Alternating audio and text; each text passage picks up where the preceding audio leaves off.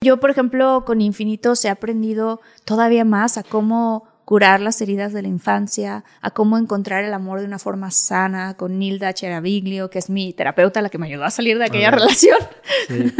Em, eh, con Fer Broca, Georgette, o sea, hay como qué pasa cuando mueres, por ejemplo, ¿no? O sea, todos esos temas son increíbles, con de todo mucho hablamos de muchas cosas. Por ¿Viste, eso se llama. ¿Viste la película de Jonah Hill la que sacó, que es como un documental? Se Empecé a verla. Está muy buena. Sí, eso me- este, se me hizo muy Sí. padre. Se, muy me hizo, padre. se me hizo muy buena porque te da herramientas prácticas Mm. y le pone nombre a las cosas. Y a veces eso acaba siendo clave. O sea, el hecho que tú Sí.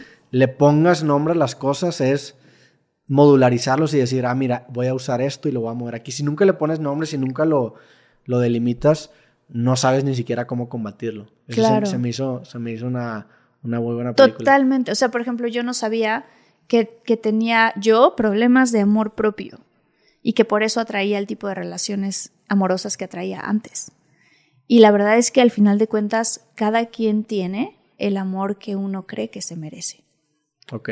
Es fuerte, Sí, es fuerte. pero es verdad. O sea, si estás en una relación súper traumática y súper dolorosa y así, es porque por dentro crees que es lo que te mereces.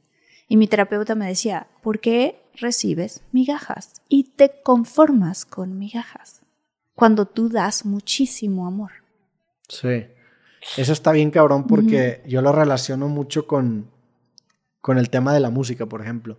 O sea, ahora que dices que, que tú buscas el amor que tú crees que, Te que mereces, mereces, sí. mucho de eso es por lo que tuviste como niño que era amor o lo que tuviste en alguna referencia que tienes en tu infancia que es amor y, y en tu cabeza a eso le llamas una relación. Sí, El chiste está en empezar a cambiar esos bloquecitos por bloques nuevos.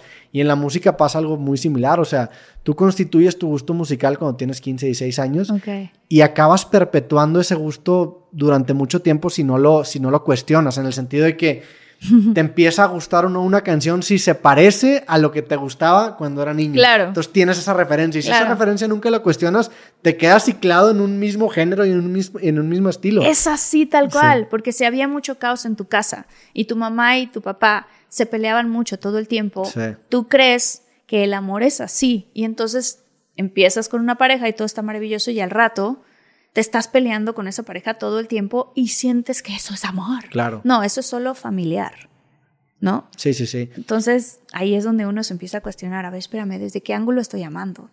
Y el tener esa, esa noción de que eso pasa por esto y que existe la capacidad de cambiarlo te empodera y te, te da precisamente la confianza de emprender un nuevo camino para construir una mejor versión de tú mismo, que, que a fin Sí. de cuentas de eso se trata la vida, ¿no? Sí, De estar en este proceso de mejora continua. sí, tal cual. Y en la película justo Sí. en Fuga de Reinas, estas cuatro mujeres hablan de esos temas, a pesar de toda la comedia y todas las cosas que les van pasando y que los bailes y que el table dance y todo lo que les pasa, están hablando como de, espérame, la historia no se trataba de y se casaron y vivieron felices para siempre. La historia no se trataba de que mi pareja me complementa o que mi pareja es la que me hace feliz.